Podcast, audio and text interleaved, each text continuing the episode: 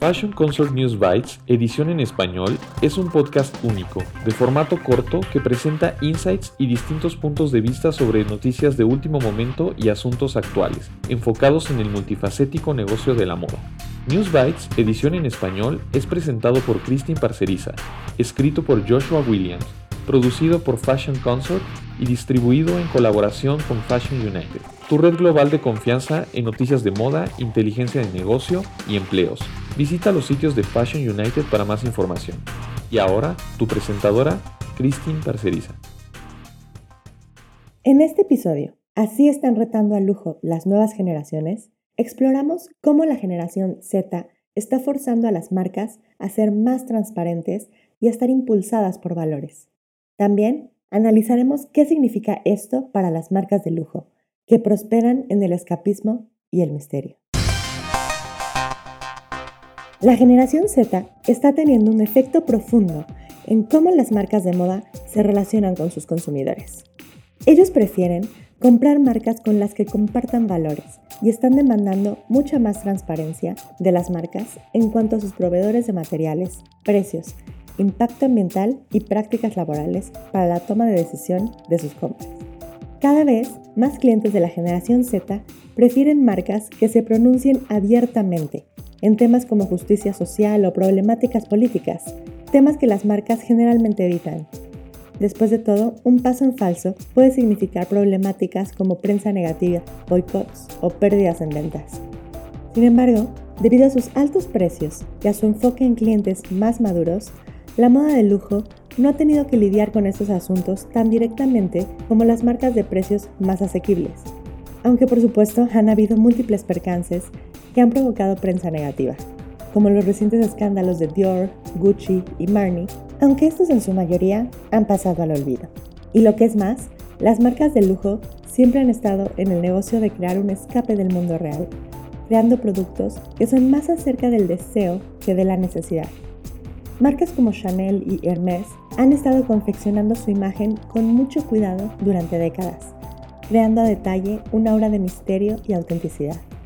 Una perfecta creación de mitos y ciertamente lo opuesto de la transparencia y la autenticidad real.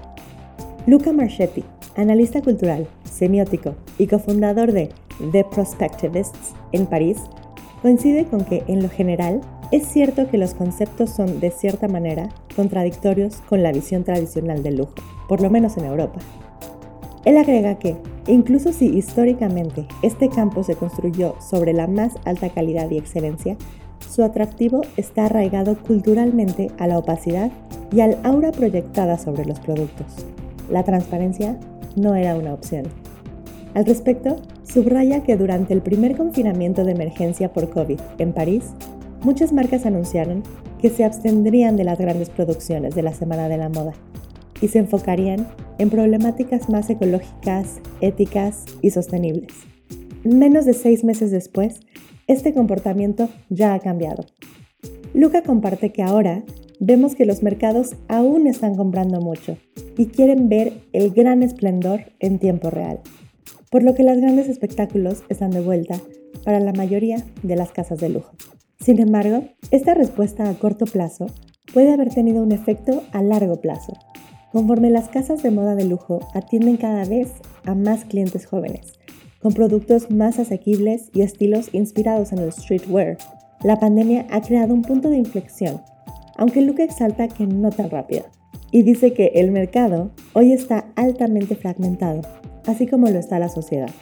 Los públicos más jóvenes están mucho más conscientes y flexibles con sus elecciones, sin mencionar que no priorizan ni excluyen significantes de competencia social para expresar progreso social. Por lo mismo, Luca afirma que cada vez más marcas de lujo que son más pequeñas están comenzando a ser más transparentes, inclusivas y diversas. De cualquier manera, incluso si las grandes marcas de lujo están cada vez más interesadas en atraer audiencias más jóvenes, todavía pueden contar con el consumidor mayor y global que les dará prosperidad temporal, sin tener que imaginar un cambio de sistema masivo. Lo que es más, estas marcas de lujo operan a escala global, con innumerables asuntos culturales y políticos matizados. Involucrarse en un debate social basado en Estados Unidos, podría resultar contraproducente en Europa o en China, especialmente en temas con los que la marca tiene muy poca conexión. Aún así, conforme un grupo más diverso de consumidores comienza a comprar bienes de lujo, mostrar una postura puede ser inevitable, especialmente en un mundo impulsado por redes sociales y disruptores como Diet Prada. Luca cree que esto es en parte un efecto mediático o un nuevo código de comunicación. Él dice que es bueno debatir y es bueno mostrar buena voluntad, pero que los comportamientos cambian lentamente.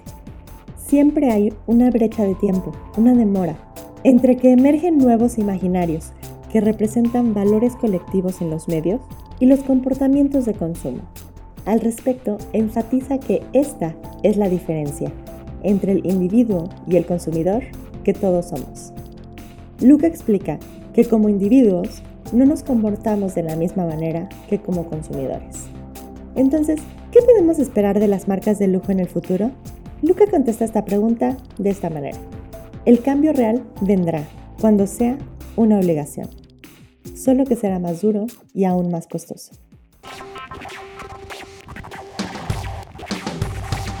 Gracias por escuchar este episodio de News Bites en colaboración con Fashion United producido por Fashion Consort y escrito por Joshua Williams. Visita FC News Bytes para más información. Y si quieres compartir una historia o participar en News Bytes, por favor utilice el link de contacto o a través de Instagram en la cuenta arroba Fashion Consort Agency. Muchas gracias a nuestros invitados, a Christine Parceriza por traducir y presentar este episodio y a Spencer Powell por nuestro tema musical.